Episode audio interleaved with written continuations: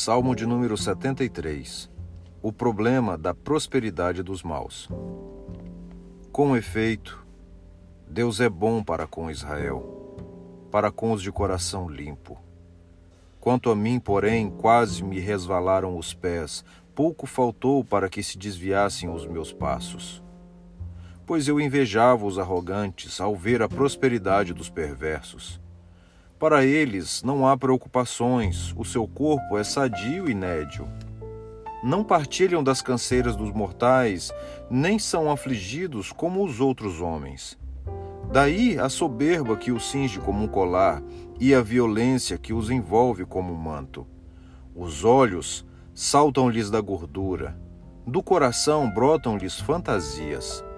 Motejam e falam maliciosamente, da opressão falam com altivez contra os céus desandam a boca, e a língua percorre a terra. Por isso, o seu povo se volta para eles e os tem por fonte de que bebe a largos sorvos, e diz: Como sabe Deus? Acaso há conhecimento no Altíssimo? Eis que são estes os ímpios, e sempre tranquilos, aumentam suas riquezas. Com efeito, inutilmente conservei puro o coração e lavei as mãos na inocência. Pois de contínuo sou afligido e cada manhã castigado. Se eu pensara em falar tais palavras, já aí teria traído a geração de teus filhos. Em só refletir, para compreender isso, achei muito pesada tarefa para mim até que entrei no santuário de Deus e atinei com o fim deles. Tu certamente os pões em lugares escorregadios e os fazes cair na destruição. Como ficam de súbito assolados, totalmente aniquilados de terror.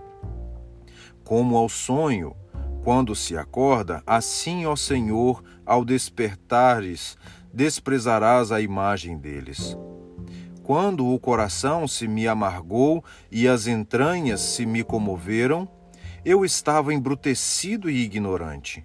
Era como um irracional a tua presença. Todavia, estou sempre contigo. Tu me seguras pela minha mão direita, tu me guias com o teu conselho e depois me recebes na glória.